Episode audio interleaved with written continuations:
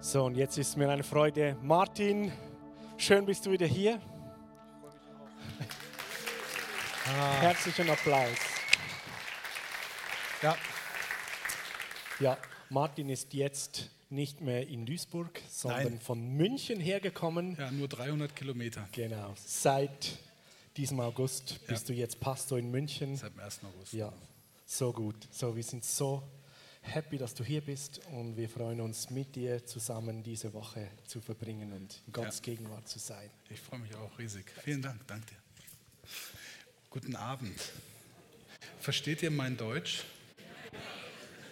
Und wenn ich schneller reden würde, würdet ihr mein Deutsch dann auch verstehen? Hat jemand Schwierigkeiten, wenn ich schnell Deutsch spreche?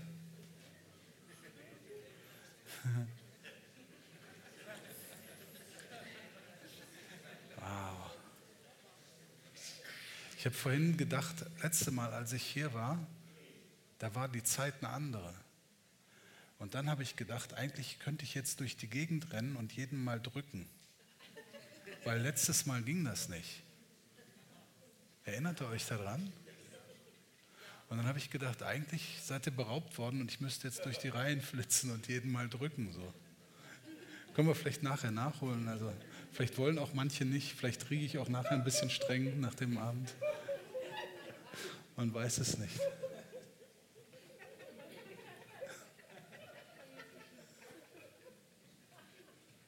Okay, ich, hab, ich verstehe, dass ihr in einer Arbeitswoche seid, richtig? Ich auch. Das sieht nur ein bisschen anders aus, aber. Und ich verstehe, dass es gut ist, das alles sehr kompakt zu halten. Gell? Und ich, was ich nicht verstehe, ist, ob ich das hinkriege oder nicht. Ich habe vorhin mein iPad aufgemacht. Ich, vielleicht, ich bin mal gespannt. Ich bin echt mal gespannt. Also da ist, da ist hier, guck mal, ein iPad aufgemacht und da ist ein Vers gelb angestrichen. Seht ihr das? Das ist eine englische Bibel. Und ich brauche eine Brille. Übrigens, ist euch aufgefallen, dass ich beim Friseur war? Ich habe meine Haare schneiden lassen, heute. Weil meine Frau mir das gesagt hat. Ich hat gesagt, du, du musst dir die Haare schneiden lassen. Und das habe ich gemacht. Und dann habe ich hinterher sie nochmal gewaschen in der Hoffnung, dass es mehr werden, aber es hat nicht funktioniert. es wird dünner, aber da kommen wir klar mit. Und diese Stelle hier, ähm, die ist in der Apostelgeschichte. Ich habe so einen Hall. Muss ich das vielleicht doch näher ranmachen, oder? No, So? Ist das, so? So, ja.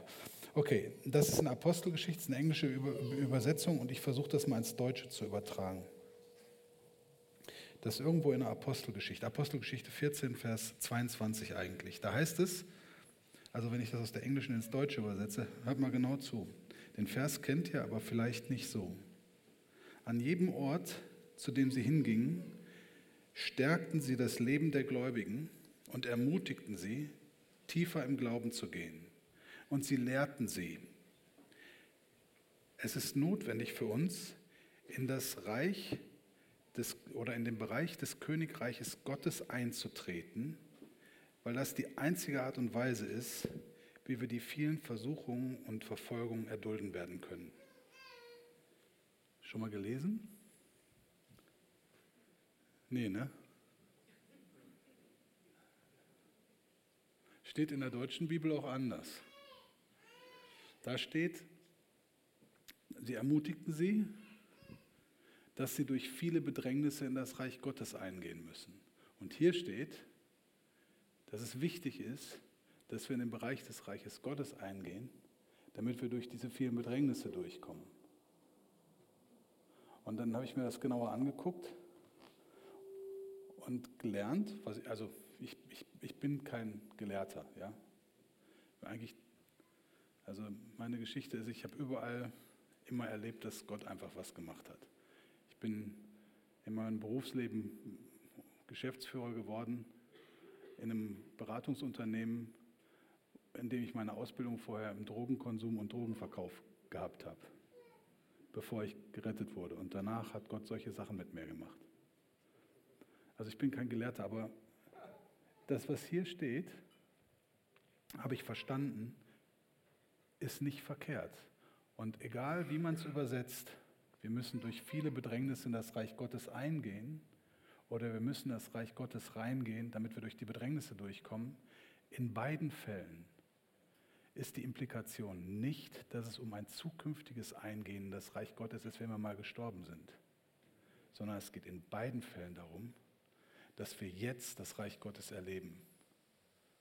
Und das kann also bedeuten, dass wir schon ein bisschen Stress haben zwischendurch, während wir versuchen, mehr vom Reich Gottes zu erleben. Aber ich ziehe eigentlich die Bedeutung sogar vor, zu sagen, hey, es ist so wichtig, dass wir das Reich Gottes erleben, damit wir mit dem klarkommen, was rund um uns herum passiert. Ist doch gut, oder? Und das ja irgendwie auch die Absicht von dieser Konferenz, oder? Dass wir, also, wir haben gerade gesungen, öffne unser Herz. Und warum? Weil wir, weil wir das echt brauchen. Wir brauchen die Begegnung mit dem Vater total, oder? Brauchen wir die nicht? Wir brauchen die, oder? Wir brauchen die Begegnung mit dem Reich Gottes. Also das ist ja, das Reich Gottes ist ja überall da, wo die Herrschaft Gottes ausgeübt wird. Und da ist der Vater gegenwärtig. Also ist es so wichtig, dass wir lernen, dass wir Wege finden, ins Reich Gottes einzutreten. Ich, ich habe noch nicht angefangen, okay? Noch, mit noch gar nichts. Aber das kennt er ja auch. Ne? Ähm, dann wollte ich noch, noch was anderes erzählen und habe gedacht, eigentlich kann ich es nicht erzählen. Deswegen versuche ich es halbwegs zu erzählen. Also es gibt mal so Morgene, wo man irgendeine Erfahrung macht. Also anders, es gibt Morgende, wo ich mich hinsetze und meine Bibel lese und von einem Boah und Boah, puh, oh Herr, bitte hilf mir, ich komme nicht mehr klar, so viel. Von so einer Erfahrung, ähm, schon direkt vom ersten Wort in der Bibel an. Das kennt bestimmt hoffentlich jeder. naja, ähm, also ich kenne das jedenfalls. Und eigentlich ist das auch meine liebere Erfahrung. Und dann gibt es die Erfahrung, also ich lese morgens die Bibel, ich weiß nicht, wie ihr das macht, ich lese die morgens. Und ähm, dann habe ich diese Erfahrung, dass irgendwas passiert morgens und dass irgendwas auf, sich auf mein Herz legt und ich echt nicht zu dem Boah, wo, yay durchdringen kann oder schwer. Kennt das jemand? Also neulich war es mal eine Geschichte, da habe ich habe ich was daraus gelernt, aber immer noch nicht praktisch richtig gut umgesetzt. Das nämlich nicht geschickt ist, morgens als erstes seine WhatsApp-Nachrichten zu checken. Weil stehen manchmal Sachen, die sind nicht hilfreich. Und da habe ich mal so eine Erfahrung. Aber jetzt, heute, heute Morgen war das, da war das anders. Da ist was bei uns zu Hause passiert, und das war nichts Schlimmes so, ne? war überhaupt nicht. Also ich meine, wir sind glücklicherweise über die Zeit hinaus, wo die Sachen schlimm waren, die passiert sind. Aber preis den Herrn. Aber irgendwie war was da, wo ich mich gefragt habe, habe ich was falsch gemacht und so. Und weißt du, dann sitzt du da und kommst irgendwie nicht weiter. Und ich habe die Bibel gelesen und ich habe, also ich lese, ich habe dann gelesen, ähm, erst mein Kapitel in Jeremia, dann, ich, dann lese ich immer noch eine Tageslesung in der, in der chronologischen ähm, das sind dann auch nochmal so drei Kapitel oder so. Und dann habe ich einen Psalm gelesen, ziemlich lang, und immer ist noch nichts durchgebrochen. Und dann bin ich jetzt gerade dabei, einen Hebräerbrief zu lesen. Und beim Hebräerbrief, da bin ich an einer Stelle angekommen und ich kann nicht mal genau sagen, warum. Plötzlich jetzt in meinem Herzen geklickt. Und ähm, das ist eigentlich genau das. Wir müssen manchmal durch Zeiten oder durch eine Bedrängnis, durch was, was uns, was uns echt bedrücken kann, ja, selbst wenn man, manchmal wissen wir nicht mal, was das ist, manchmal wissen wir nicht mal, was mit unserem eigenen Herzen los ist. Aber wir müssen da durch und es ist so gut, wenn wir da durchbrechen. Ich habe dann einen Vers gelesen, ich möchte euch den Vers gerne vorlesen, weil ich fand den wirklich stark, wenn ich den jetzt finde. Ich finde den.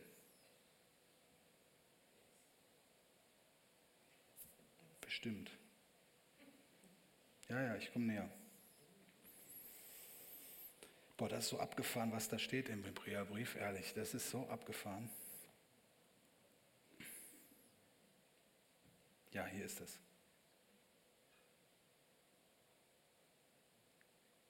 Das war dieser Vers. Als ich den gelesen habe, hat was mein Herz berührt und es hat mich freigesetzt. Und das ist einer von den Versen, wo man wahrscheinlich sagt, wie kann das nur beim wie kann das nur ein Herz freisetzen?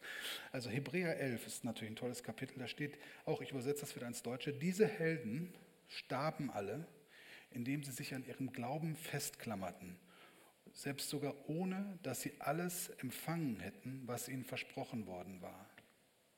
Aber sie sahen über den Horizont hinaus und sahen die Erfüllung der Verheißungen und sie hießen sie freudig von der Ferne willkommen.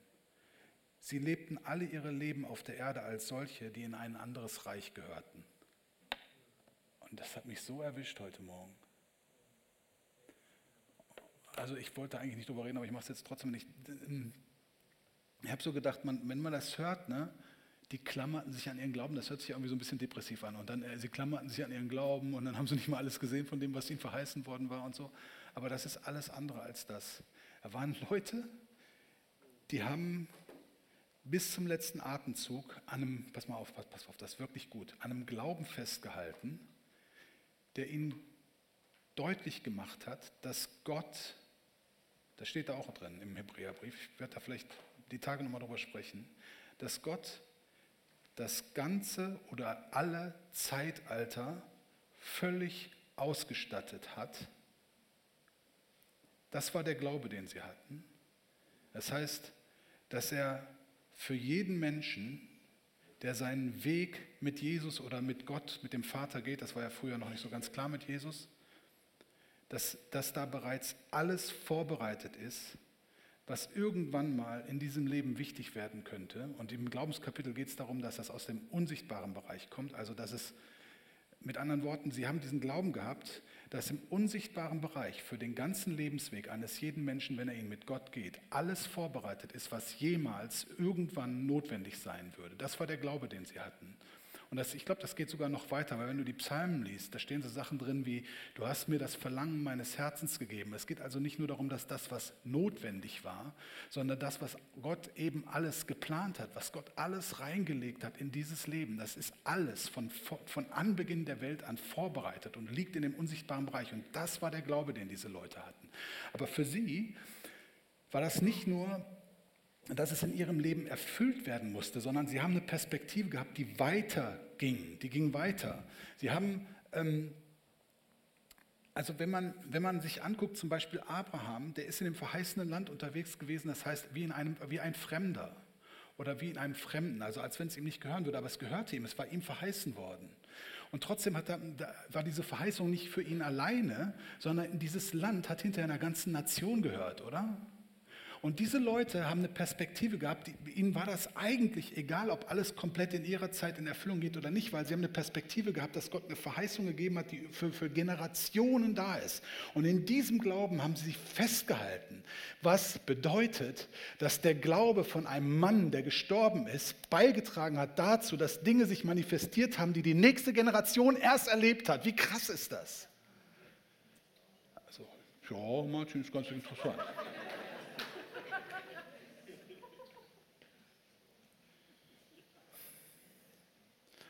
Und dann sagt er, die Leute, die das so machen, die leben wie Menschen, die zu einem anderen Bereich gehören.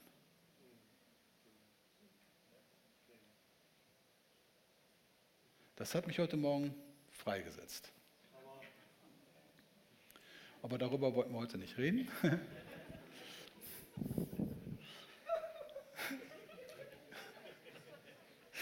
Ich bin so froh, echt, ich muss ehrlich sagen, ich bin so dankbar. Ich, Jeff ist zum ersten Mal hier. Kann ich gar nicht verstehen, ey. Der ist so ein liebevoller. Ich bin so dankbar, dass du da bist, Jeff. Echt. So gut. Das so gut. Wirklich gut, da fühle ich mich sicher. Ist ehrlich wahr. Also, ähm, in, in His Presence, okay? Ich habe ich habe einen Vers, der fängt gut an. Ja? Okay?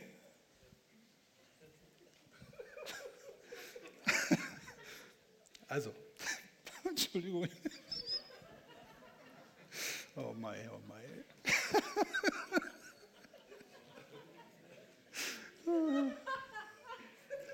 Ich weiß nicht, ob ihr gleich noch lacht. Pass auf, ich fange jetzt an zu lesen.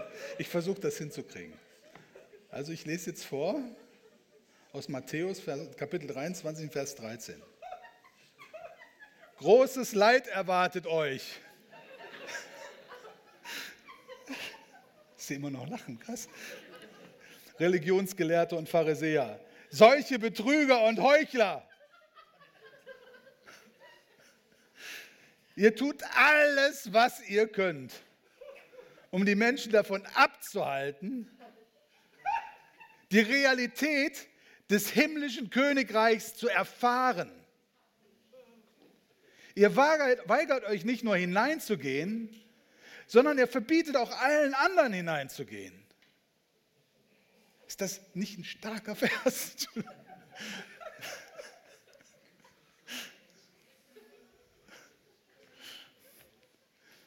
wow, Jesus, ich danke dir dafür, ey. Wow. Hör nochmal. Also ich mache nicht nochmal, das ist jetzt zu viel. Aber hier, ihr tut alles, was ihr könnt, um die Menschen davon abzuhalten, die Realität des himmlischen Königreiches zu erfahren. Ähm, in der hebräischen Version heißt es, ihr habt die Schlüssel der Erkenntnis verborgen und das Himmelreich vor den Menschenkindern verschlossen.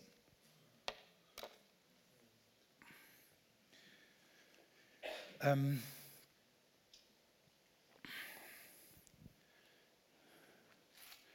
ich glaube, ähm,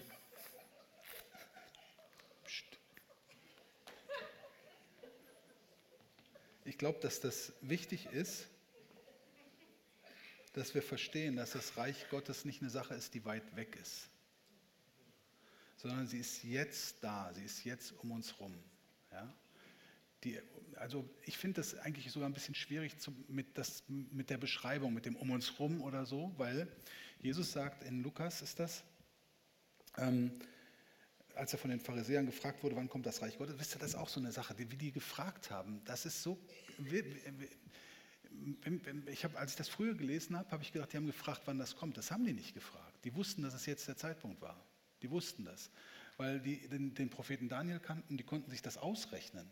Und das war nicht nur anhand von Daniel, aber die konnten sich von Daniel, anhand von Daniel ausrechnen, dass jetzt die sieben mal 70 Jahre um waren und dass jetzt irgendwie die, der Messias kommen musste. Die wussten das, die konnten das nachrechnen, mathematisch. Und, und weil sie genervt waren davon, dass Jesus so viele Nachfolger hatte und eigentlich nicht nur das, sondern noch mehr, haben sie dann gefragt, ja, wann kommt das denn, wann kommt das denn? Sie wollten sagen, mit dir, du bist es bestimmt nicht, du bist bestimmt nicht der neue König oder der König des, des Himmels oder du bist bestimmt nicht der Messias. Das war eigentlich die Frage, die sie gestellt haben. Und es war so eine... Äh, ja. Aber Jesus hat dann geantwortet und hat gesagt, das Reich Gottes kommt nicht so, dass man es beobachten könnte. Noch wird man sagen, siehe hier oder siehe dort, denn siehe, das Reich Gottes ist mitten unter euch oder es ist inwendig in euch. Ähm,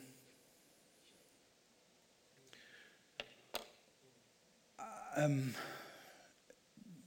wenn man zum Beispiel ähm, diesen, wie der? War das Elisa oder Elia? Ver, ver, verwechsel die Namen immer. Der mit dem Gehasi war Elisa, ne? Elia, ah, danke. Der Elia war das. Der hat diesen Gehasi gehabt und der Gehasi hat irgendwie Panik gehabt und weil der Feind vor der Tür stand und hat Elia gebetet, Herr, öffne ihm doch die Augen und dann hat er die Augen geöffnet gekriegt und konnte plötzlich sehen, dass da so viele himmlische Herrscher waren. Ne? Wenn man das liest, dann weiß man oder sieht man doch, dass das Reich Gottes irgendwie auch um uns rum ist, oder? Aber trotzdem sagt Jesus, es ist auch inwendig in euch. Und was ich glaube, was er damit sagt, ist, und ich glaube, dass das wirklich wichtig ist, äh, zu verstehen, dass das Reich Gottes ein Reich des Herzens ist. Es ist was, es wird, also, wenn wir darüber reden, die Gegenwart Gottes wahrzunehmen, dann müssen unsere Herzen auf die richtige Art und Weise sich öffnen. Du, hattest das, du, hast dieses Lied gesungen, ne? oder wir haben dieses Lied gesungen, öffne unsere Herzen. Ich glaube, du hast das sogar noch reingesprochen oder so. Ähm, das ist genau das, worum es geht. Und es ist nicht zu unterschätzen, es ist auch kein romantischer Ausdruck, öffne mir doch bitte das Herz, sondern es ist genau das, worum es geht. Mit unseren Herzensaugen sehen und mit unseren Herzensohren hören und unsere Herzen füllen mit der Substanz des Himmels. Das ist Glauben. Das, ähm, das ist das, wie wir in das Reich Gottes hineintreten und wie wir anfangen, für die Realitäten des Himmels ähm, irgendwie einen Sensus zu kriegen. Und deswegen hat Jesus gesagt, das Reich Gottes ist nicht fern von euch, sondern das ist inwendig in euch. Das fängt innen drin an. Zu den Jüngern hat er gesagt in Matthäus 10, ähm, das Reich des Himmels ist, das Vers 7 irgendwie, das Reich des Himmels ist zugänglich zum Greifen nahe. Ich meine, ich lese eine andere Übersetzung, aber das ist ja egal, wird klarkommen. Er sagt, ihr müsst ständig Aussätzige und Kranke heilen und es euch zur Gewohnheit machen, die dämonische Präsenz von den Menschen zu vertreiben und Tote wieder zum Leben zu erwecken. Ihr habt die Macht des Reiches Gottes umsonst empfangen, also gibt sie auch umsonst an andere weiter. Jesus hat seine Jünger gelehrt, mit dem Reich Gottes zu kooperieren, mit dem Reich des Himmels zu kooperieren. Das war das, was er seinen Jüngern beigebracht hat. Und das ist das, was wir auch lernen sollten. Also wenn wir hier zusammenkommen und die Gegenwart Gottes genießen, ist das eine super Sache und es ist auch schön, wenn wir erfrischt werden. Aber es ist nicht was, was hier bleiben soll, sondern wir sollen lernen, das mitzunehmen, also mitzunehmen in unseren Alltag, dass wir Menschen werden, die sensibel werden für das Reich Gottes, die erkennen, dass das Reich Gottes uns umgibt beständig, dass es beständig da ist und dass, dass da etwas passiert. Aber, aber um das zu tun, muss ich verstehen, dass es ein Reich ist, was zuallererst in meinem Herzen wahrgenommen wird. Und dass es in meinem Herzen wahrgenommen wird, ist nicht schwach und nicht komisch, sondern es ist nur, dass wir trainiert sind, die ganze Zeit nur mit dem Intellekt zu arbeiten und vergessen haben, wenn wir wirklich sind. Wir sind nämlich eine Person, die ist Geist und hat ein Herz und dieses Herz hat eine enorme Kapazität. Es ist wirklich wichtig, dass wir das sehen. Ähm, ähm, Jesus hat selber gesagt, der Sohn tut nur das, was er den Vater tun, äh, tun sieht. Gell? Und ich würde das vielleicht so übersetzen, würde sagen, ein Sohn lernt zu sehen, was der Vater für diesen Moment im Himmel vorbereitet hat und er lernt entsprechend zu handeln. Ich habe folgende Geschichte, ist mir irgendwie in dem Zusammenhang, finde ich, ist die so aussagekräftig, damit man verstehen kann, die Geschichte dass, oder die Tatsache, dass das Reich Gottes etwas mit den Herzen zu tun hat. Und zwar kennt ihr die Geschichte von Zachäus. Also vor, vor, vorweg, vorweggesetzt, man stellt sich ja die Frage, wie hat Jesus das gemacht? Wie hat er gesehen, was der Vater getan hat, oder? Stellt man sich die Frage, ihr nicht, ich wohl, ich, ihr, ihr wohl, ich auch, wir alle, ja? Oder interessiert uns gar nicht, machen wir weiter. Also dann, und dann gibt es ja so verschiedene Vorstellungen davon. Man stellt sich vor, Jesus ist ja, wir wissen, Jesus ist jeden Morgen beten auf dem Berg gewesen. Und dann hat man, manche stellen sich dann vor, dann hat Jesus eine Vision gehabt. In dem Fall von Zachäus hat er eine Vision gehabt von einem Mann, der auf dem Baum saß und wusste, zu dem muss er nach Hause gehen. Und dann wusste, dass der, dass der Vater das, das, das vorbereitet hat. Aber vor kurzem ist mir irgendwie mal durch den Sinn gegangen, dass ich glaube, dass das eigentlich gar nicht so unbedingt gelaufen sein muss, sondern eine ganz andere Komponente haben kann. Und zwar stelle ich mir die Geschichte von Zachäus jetzt so vor. Ich stelle mir vor, Zachäus hatte gehört, dass Jesus kommt. Ne? Und Zachäus war ja eine Ratte, weil der hat mit den Römern kolportiert, ja, der hat mit denen zusammengearbeitet und die Leute konnten ihn gar nicht leiden. Und der wollte dann irgendwie sich einen Weg machen und gesagt, hau bloß ab hier, als Jesus kommen wollte. Hau ab, lass den nicht durch, die Ratte. So. Und Zachäus hatte in seinem Herzen den dringenden Wunsch. Er hatte gehört, von dem, wo manche Leute gesagt haben, ist das der Messias, kann es sein, ist das, ist das der Messias, ist der das? Und dann hat er von anderen gehört, ja, aber der ist, mit, der ist mit Zöllnern und Sündern und mit Prostituierten und die haben eine gute Zeit zusammen. Ja, aber andere sagen, der ist der Messias. Und er hat sich gedacht, boah, ich muss den sehen. In seinem Herzen hat sich so eine Sehnsucht entwickelt, wenn das, wenn das wirklich wahr sein sollte, dass das der Messias ist, dass der so ist, dass er Menschen liebt, dass sogar ich geliebt sein könnte bei ihm. Ich muss den unbedingt sehen, ich muss den sehen. Und die Leute, Ratte, hau ab!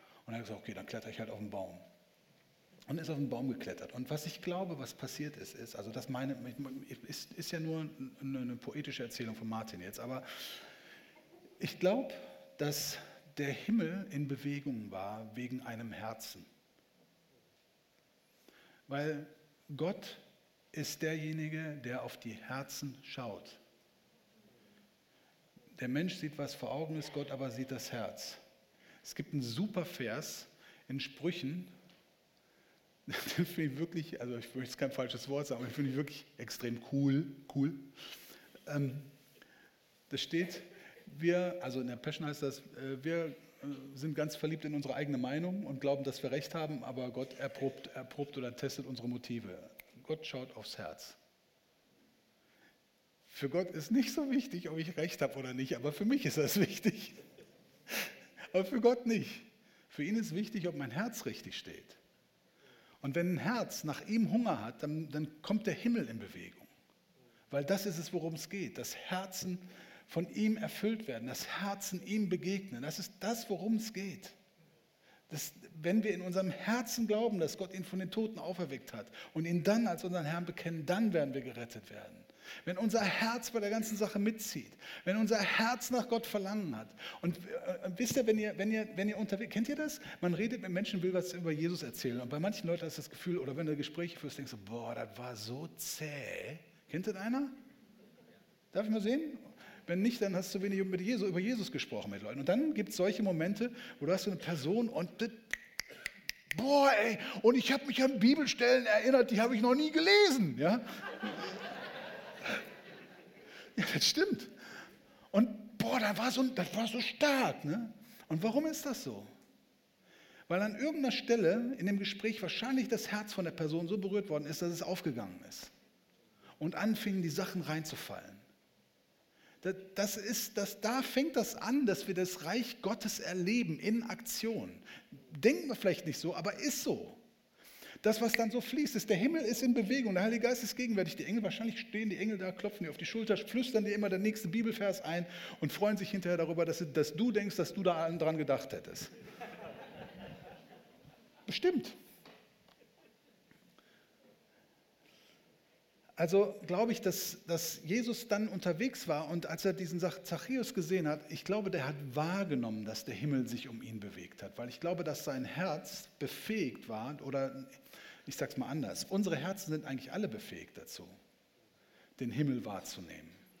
Frage ist bloß, womit füllen wir das Ding ansonsten?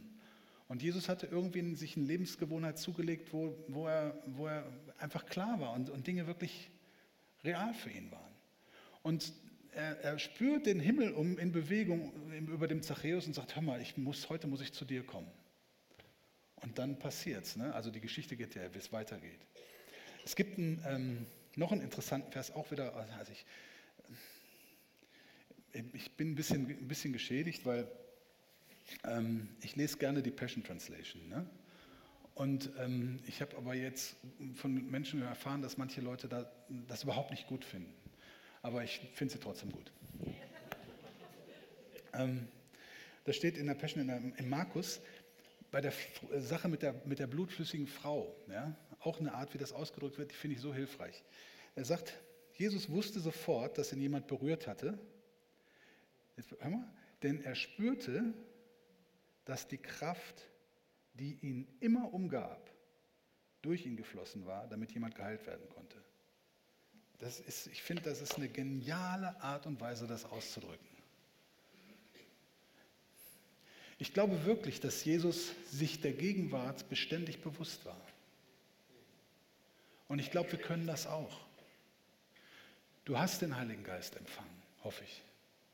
Und die Gegenwart Gottes ist beständig mit dir. Und Jesus will dein Herz auf eine Art und Weise zurüsten und bereiten, dass du darin beständig leben kannst. Nicht nur, wenn wir hier zusammenkommen. Er möchte, dass du morgens in deinem Alltag direkt eintreten kannst in eine Begegnung mit ihm. Ehrlich, es gibt, es gibt, es gibt das, dass man über Wochen hinweg morgens starten kann und schon ganz früh das Gefühl hat, dass Gott einen so voll pumpt, dass man fast nicht mehr mehr ertragen kann. Das gibt's. Und es gibt es auch, dass man dann mittags sich fragt, wo ist das jetzt noch alles hingegangen? Das gibt es auch. Aber, aber anzufangen, das zu trainieren, voll zu sein vom Heiligen Geist und das Reich Gottes wahrzunehmen, ist wirklich gut. Und das sollte jeder von uns sich auf den Zettel schreiben, dass wir dahin wollen. Und ähm, wie ich das gesagt habe, Jesus hat gesagt, ähm, also noch ein Vers, der vielleicht auch noch gut ist in dem Zusammenhang, den kennt man auch ein bisschen anders übersetzt, aber auch wieder Passion. Das ist Matthäus 18, Vers 3. Da sagt Jesus, lernt dies gut. Wenn ihr eure Denkweise nicht grundlegend ändert und gelehrig werdet und das Reich des Himmels mit den großen Augen eines Kindes kennenlernt, werdet ihr niemals eintreten können. Auch stark, ne? wenn ihr nicht werdet wie die Kinder. Aber was bedeutet das? Das bedeutet, dass wir ähm, also Kinder müssen ja ihr ganzes Leben irgendwie erstmal auf die Kette kriegen und, und die Sachen einordnen können. Und ich glaube, Jesus sagt, wenn wir wirklich ins Reich Gottes wenn erfahren wollen, wie das ist, dann müssen wir Dinge neu sortieren. Wir, wir müssen das, was wir erleben, neu sortieren.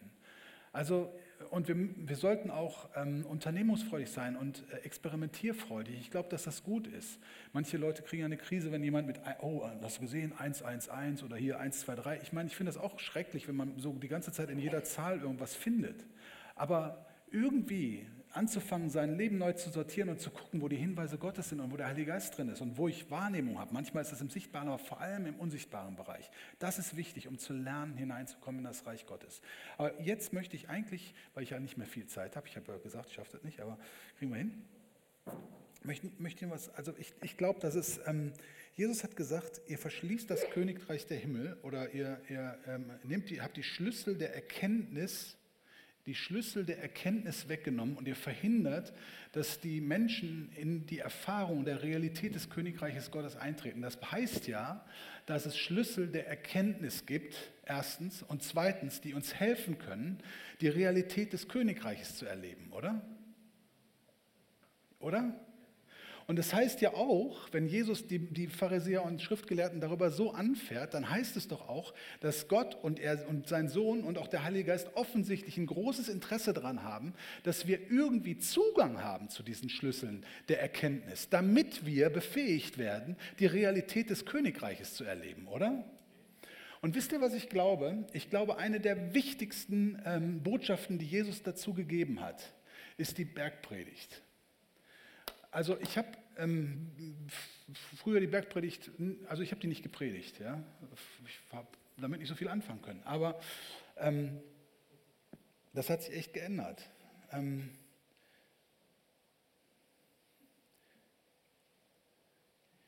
Jesus sagt in äh, Matthäus 5, 20, das in der Mitte von der Bergpredigt, sagt er, ich sage euch, wenn eure, euer Leben nicht reiner und integrer ist als das der religiösen Gelehrten und Pharisäer, werdet das Reich des Himmels nie erfahren.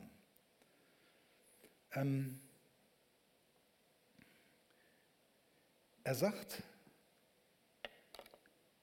also er hat ja gesagt, die Pharisäer haben die Schlüssel der Erkenntnis weggenommen und jetzt sagt er aber, dass das, was, was sie irgendwie erklären oder was diese Pharisäer machen, wir sollen noch viel besser sein in irgendwas. Ja? Und erstmal ist das ja eigentlich irgendwie ein bisschen schwierig zu verstehen. Aber ähm, was ich glaube, was er eigentlich hier versucht zu vermitteln, und zwar in der ganzen Bergpredigt, und du kannst dir die Bergpredigt an, angucken und du musst die mal in dieser, unter diesem Gesichtspunkt lesen. Ich glaube, was er eigentlich sagt, ist, die Pharisäer und die Schriftgelehrten haben eine Gerechtigkeit gepredigt, die gesetzlich war. Und mit dieser gesetzlichen Gerechtigkeit haben sie Menschen dazu gebracht, darauf zu schauen, was sie tun müssen, was sie lassen sollen, wie das Gesetz aussieht und so weiter. Und sie haben sie damit davon abgehalten, zu erkennen, dass es nicht um ein Gesetz geht, sondern dass es nur und ausschließlich um unsere Herzen geht. Und, und was er sagt, ist, wenn die Schriftgelehrten und Pharisäer euch beibringen müssen, welche, beibringen, welche Gesetze ihr erhalten müsst, und wenn ihr das dann so macht, wie die das sagen, dann ist eure Gerechtigkeit nicht besser als deren Gerechtigkeit. Ihr braucht eine Gerechtigkeit, die direkt aus dem Herzen fließt, die direkt von hier fließt und echt ist, das was ist, was einer inneren Überzeugung entspringt. Ich würde sagen, das was ist, was einer echten Leidenschaft entspringt nämlich einer Leidenschaft, dem Vater im Himmel nachzujagen. Und das ist das, was Jesus sagt und erklärt das hier auch ziemlich genau, wie das alles funktionieren kann. Das finde ich wirklich cool. Und dabei finde ich ganz wichtig, das allererste, was ich wirklich wichtig finde, ist, dass wir sind von neuem geboren. Ja? Das ist ein wichtiger Punkt, weil wir sind eine neue Schöpfung, wir haben ein neues Herz vom Vater gekriegt und dieses Herz ist wirklich wunderbar gemacht. Es ist wirklich ganz, ganz wunderbar und herausragend gemacht und mit diesem Herzen sind wir eigentlich dazu in der Lage und fähig, das Reich Gottes vollständig wahrzunehmen. Und trotzdem brauchen wir die Hilfestellung von Jesus. Und in dieser ganzen Bergpredigt erklärt er, was wichtig ist an Haltung, die das Herz haben kann und die aus dem Herzen entspringen soll, damit das Herz befähigt wird. Wisst ihr, am, am, am, bei einem der Teile kommt er dann dazu, dass er sagt, selig sind die, die reinen Herzen sind, denn sie werden Gott schauen, genau. Er erklärt vorher ein paar Schritte dahin, was das mit dem reinen Herzen so auf sich hat. Und dann sagt er, und wenn dann die Herzen rein sind, dann werdet ihr erleben, dass ihr das Reich Gottes richtig erlebt. Ihr werdet in diesen Dingen wandeln. Und das ist die Verheißung, die er da gibt. Und ähm, ja, wenn, wenn, man, wenn man diese Bergpredigt von der Perspektive liest, das ist wirklich interessant, dann ist zum Beispiel eine der, also ich, ich werde heute nur auf einen Punkt noch was kommen dabei, aber es ist zum Beispiel, sagt er ja an einer Stelle, wenn, wenn du deine Opfergabe darbringst ne, und äh, du hast aber was gegen deinen Bruder oder dein Bruder hat was gegen dich, dann geh hin und versöhn dich zu ihm. Ja, aber, aber die Frage, die man sich stellen muss, ist, was für ein Herz muss man tragen, damit man in so einen Gottesdienst geht wie hier, die Gegenwart anfängt zu erleben und dann passiert irgendwie was, dass ich mich daran erinnere, dass einer meiner Brüder etwas ein Problem mit mir hat, dass ich hier nicht mehr länger stehen kann und einfach nur mitsingen kann, sondern weiß, ich muss da jetzt hingehen und ich will das mit ihm in Ordnung. Welches Herz steckt dahinter? Das ist die Frage. Nicht welche, welches Gesetz muss ich halten, damit das funktioniert, sondern welches Herz brauche ich? Und, und, und vielleicht muss ich mich fragen, wieso habe ich dieses Herz nicht? Ich realisiere gerade, dass mein Bruder was gegen mich hat. Was hält mich eigentlich davon ab, dahin zu gehen? Was ist eigentlich der, der Grund dafür, dass mir Beziehung nicht so wichtig ist? Und dann kann der Heilige Geist reinkommen, er kann mich überführen, kann mein Herz freisetzen, mich befreien. Und wisst ihr, das ist wichtig weil diese, diese Freisetzung des Herzens von dem ganzen Schrott, der aus dem alten Leben herrührt und der von Prägung irgendwie dann auch reinspielen will, den brauchen wir, damit das Herz auf diese Art und Weise rein wird, wie Gott sich das vorstellt, damit wir in das Reich Gottes hineintreten können. Also nicht im Sinne von, damit wir in den Himmel kommen, versteht ihr? Sondern im Sinne davon, dass wir erleben können, was passiert gerade im Himmel, was ist los, was tut der Herr, wo sind Herzen, die nach dem Himmel schreien, wo sind Herzen, denen Gott begegnen möchte, welchen Anteil habe ich dabei, was kann ich tun, wo kann ich Menschen Menschen die Hände auflegen? Wo kann ich einfach jemandem nur ganz freundlich den Arm um die Schulter legen und ihm sagen, du bist so wertvoll? Versteht ihr das? Das, das Herz, darum geht das. Das ist das, was Jesus möchte. Und die ganze Bergpredigt, schau dir die durch, wenn du da Bock drauf hast, liest du durch und frag dir immer die, stell dir immer die Frage, wie muss das Herz sein, wenn? Wie muss das Herz sein, wenn das so ist? Was bedeutet das für das Herz? Und wisst ihr, was ich, also es gibt noch ein, zwei Punkte, dann bin ich auch bald durch. Ähm, also ähm, er sagt, Moment,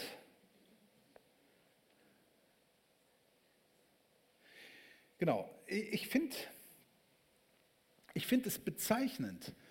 Ähm, Im Alten Testament würde ich sagen, ist tatsächlich die wichtigste, das wichtigste äh, Dokument sozusagen ja irgendwie die, dieses Gesetz. Und da geht es um dieses Du sollst und du darfst und musst und, und so weiter.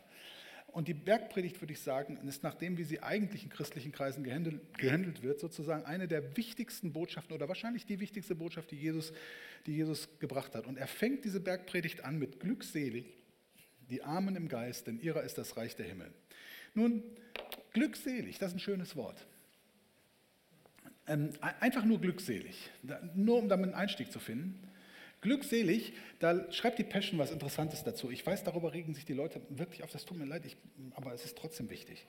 Ähm, die schreibt dazu, dass es auch in einem Ara also im aramäischen Text gibt es, also es gibt ja, ihr wisst, jetzt brauche ich das da.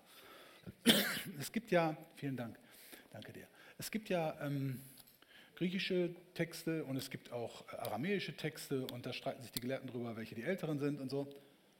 Hm. Und bei den Aramäischen ist das so interessant, wie die entstanden sind und, und so weiter. Jedenfalls hat der bei der Übersetzung immer wieder auch die aramäischen Texte angeguckt und er sagt, dass das Wort, das hier benutzt wird für gesegnet ne, oder glückselig, ist das aramäische Wort ne, Tuvayon, kann ich gar nicht sagen, tu, also, na egal, Tuvayon. Und das bedeutet so viel wie bereichert, glücklich, begünstigt, erfreut, glückselig, zufrieden und gesegnet. Könnte also gut mit blessed, also im Englischen gesegnet übersetzt werden, passt ganz gut, aber das bedeutet noch mehr. Tuvayon bedeutet auch großes Glück, Wohlstand, überreichliche Güte und Freude. Das ist ja schon mal gut, oder?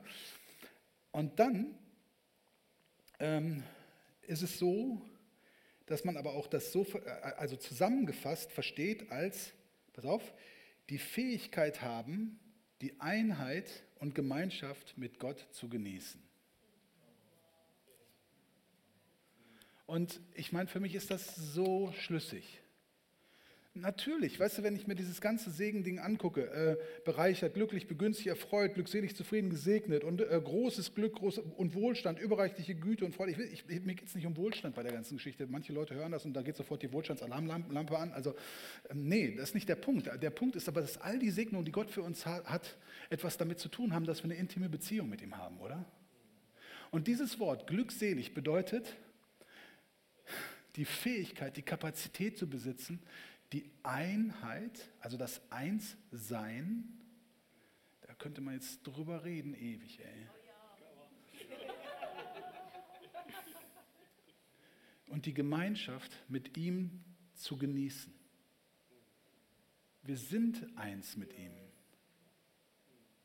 Wir sind so sehr eins, das verstehen wir noch gar nicht. Wir sind auch miteinander eins. Wir sind aus einem gekommen. Wisst ihr, wir sind schon, wir sind so verbunden, dass, ja, egal. Jedenfalls bedeutet glückselig, die Kapazität zu haben, das Einssein mit ihm und die Gemeinschaft mit ihm zu genießen. Und es macht ja irgendwie Sinn, wenn ich behaupte, dass man dazu, also dass es dazu wichtig ist, welche Haltung unser Herz hat und wie dieses Herz beschaffen ist. Oder das macht doch wirklich, wirklich Sinn, oder? Und das Erste, was Jesus dazu sagt, ist, dass glückselig die sind, die arm im Geist sind, denn ihr ist das Reich der Himmel. Ist auch voll cool eigentlich. Ähm, was bedeutet das, arm im Geist zu sein? Also man könnte sagen, ich, ich habe noch ein bisschen was dazu. Ähm, man könnte sagen, arm oder eben demütig im Geist, äh, demütig und in allem von Gott abhängig zu sein. Oder man könnte es auch mit sich ganz Gott hingeben und nur auf ihn vertrauen übersetzen. Okay? Mal eben gucken, ich habe da so eine schöne.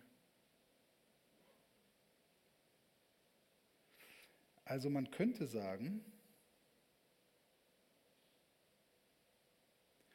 dass Jesus hier also stellt euch vor, Jesus hätte es mit anderen Worten gesagt, dann hätte er vielleicht sagen können, nun, wenn ihr glauben könnt, dass Gott gut ist und für euch sorgen wird, dann solltet ihr ihm vom ganzen Herzen vertrauen, euren Glauben auf ihn setzen und ihm alles übergeben, was ihr seid.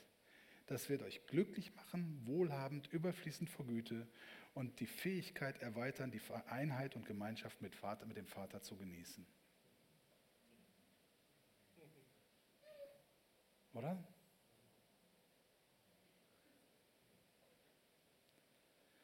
Und was ich dabei auch interessant finde, ist, dass er im Grunde sagt, also im Grunde ist da, steckt da eine Beschreibung drin, was Glauben bedeutet. Denn ähm, sein Gerechter wird aus Glauben leben und so weiter. Aber was er, äh, hör, hör, dir mal, hör dir mal Sprüche an. Sprüche 3, Vers, äh, Vers 5 bis 8. Vertraue voll und ganz auf den Herrn ja?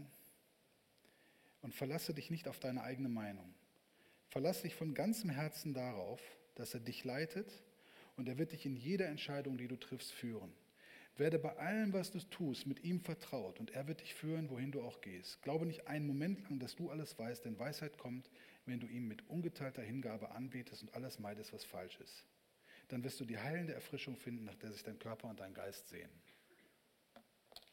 Also ich, ich habe diese Verse immer wieder und immer wieder gelesen und die bauen mich dermaßen auf.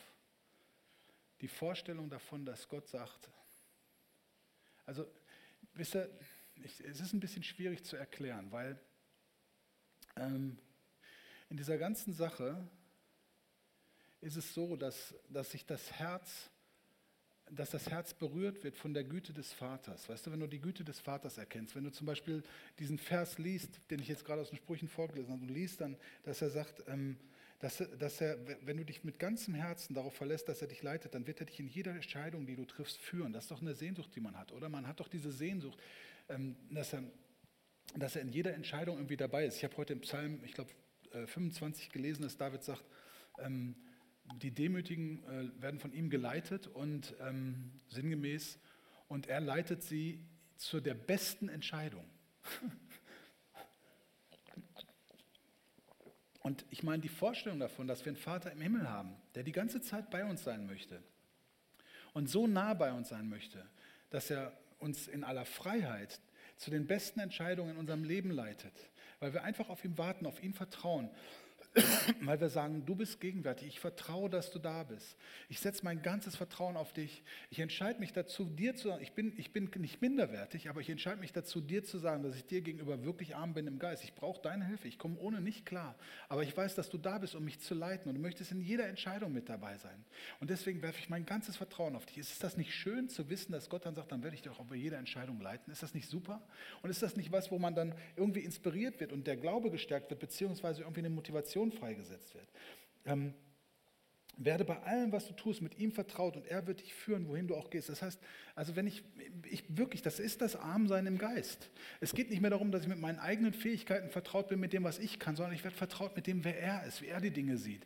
Und er sieht manchmal Sachen einfach ein bisschen anders als ich. Er sieht zum Beispiel immer zuerst auf das Herz, das tue ich nicht. Ja?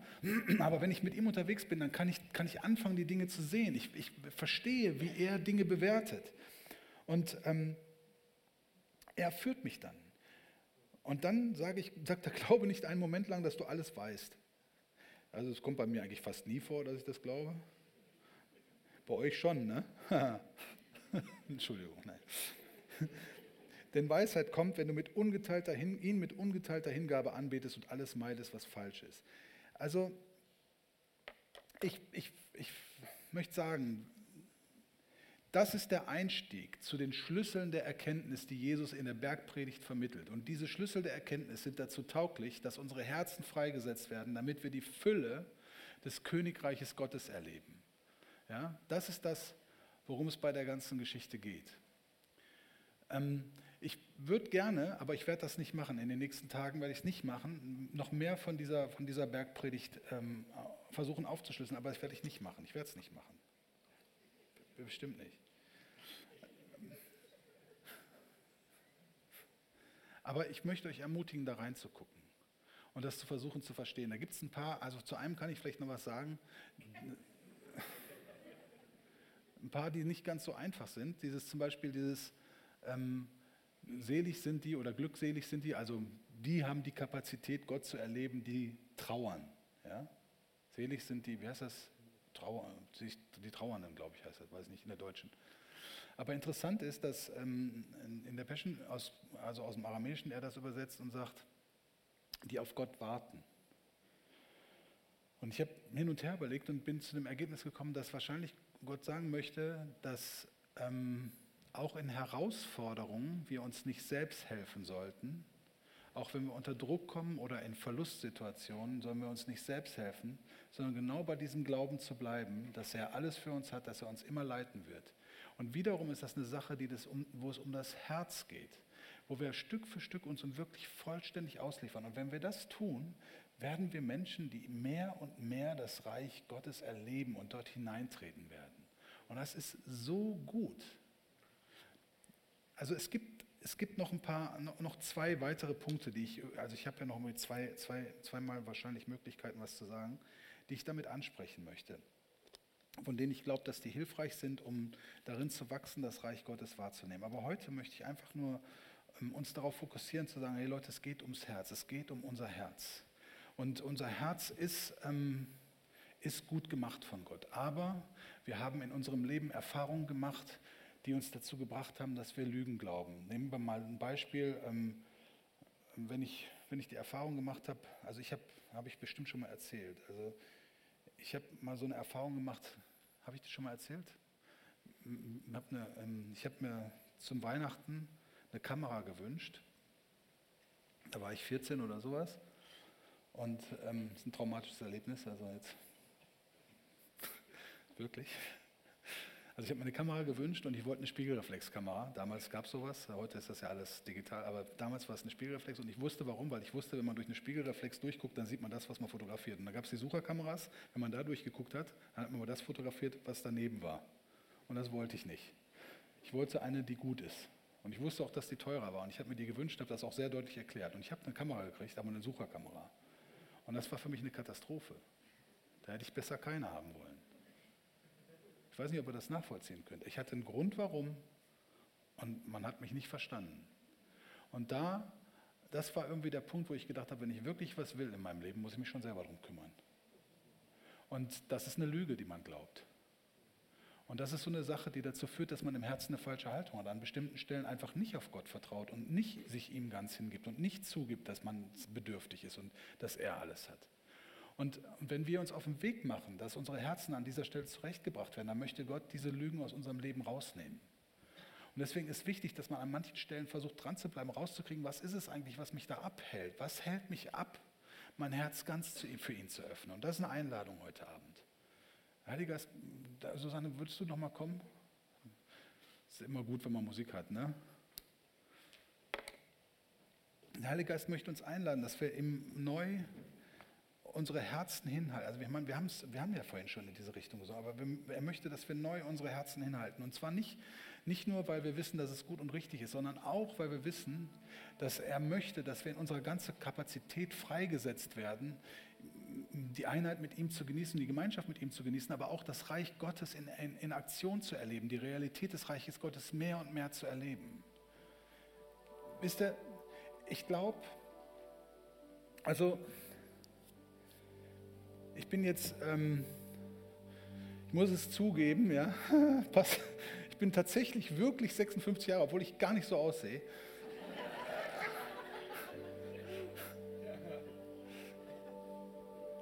Und ähm,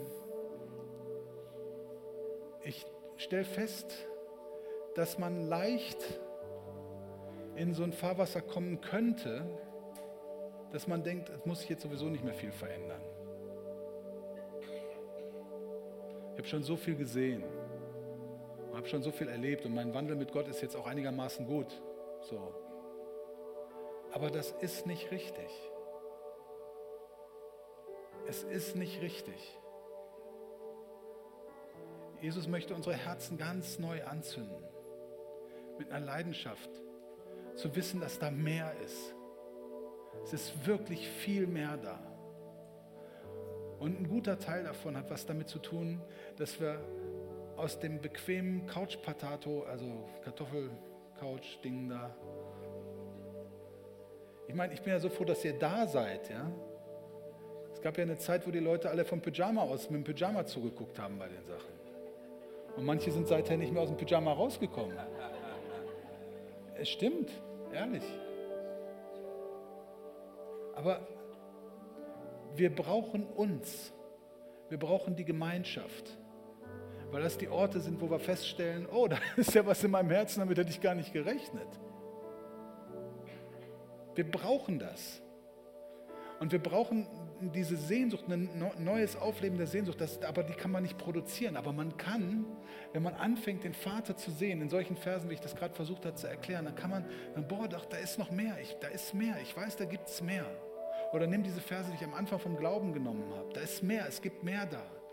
Und das, ich möchte mich neu auf den Weg machen und sagen, Vater im Himmel, lieber Papa, ich werde wieder ganz neu so ein richtig kleines Kind und sagte, ich halte mein ganzes Herz hin. Und ich will, dass, dass das neu lernt, wie du bist. Und ich will neu das eintauchen lassen und lernen lassen, die Gemeinschaft und die Einheit mit dir zu genießen. Und ich möchte mit diesem Herzen anfangen zu sehen, was im Bereich des Himmels vor sich geht. Das ist die Einladung, die Gott hat, glaube ich.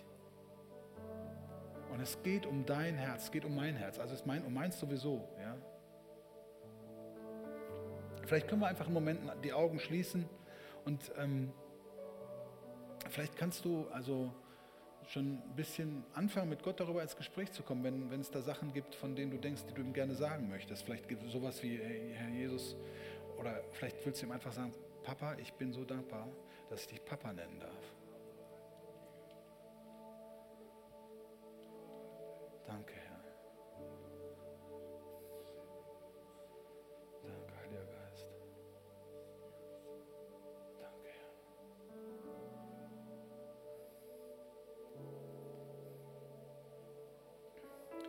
Vielleicht möchtest du ihm auch sagen, dass du feststellst, dass es ein paar Dinge sind, gibt, die überflüssig sind. Also Beschäftigung mit Dingen, die irgendwie eigentlich den, am Ende des Tages nicht weder zielführend sind noch erfüllend. Vater, auch da möchte ich dich bitten, also für mich und für, für jeden anderen von uns, der das will, Herr, dass, dass du uns hilfst, Sachen abzulegen. Es geht nicht um eine religiöse Übung, Herr, nicht um eine Gesetzlichkeit dabei. Es geht eigentlich darum, dass wir wollen, dass unsere Herzen dich mehr lieben können.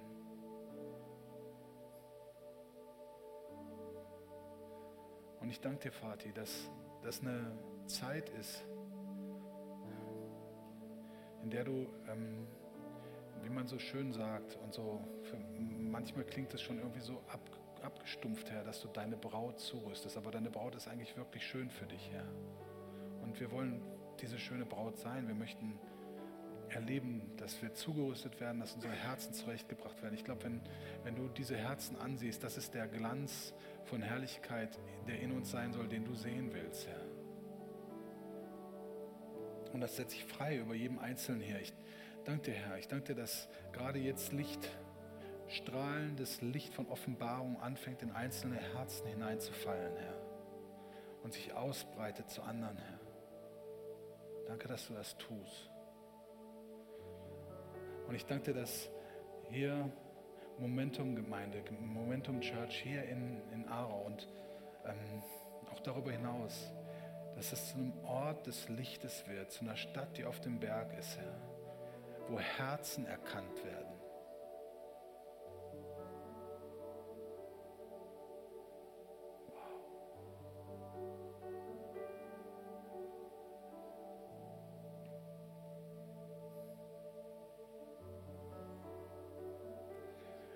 Ohne das irgendwie gesetzlich zu meinen oder sonst wie, Herr, beten wir miteinander, dass wir sagen, reinige unsere Herzen. Sie sind gut gemacht worden von dir, Herr. Wir, haben, wir sind eine neue Kreatur, wir haben ein neues Herz bekommen. Und hilf uns, dass aller Dreck, der sich darauf lagern wollte, dass er einfach weggenommen wird. Und ich danke dir, dass das nichts mit Verdammnis zu tun hat. Nichts mit einer eigenen Leistung, Herr. Reinige das, Herr. Reinige deine Braut. Bring sie in die Schönheit hinein, Herr, die du für uns vorgesehen hast, Herr.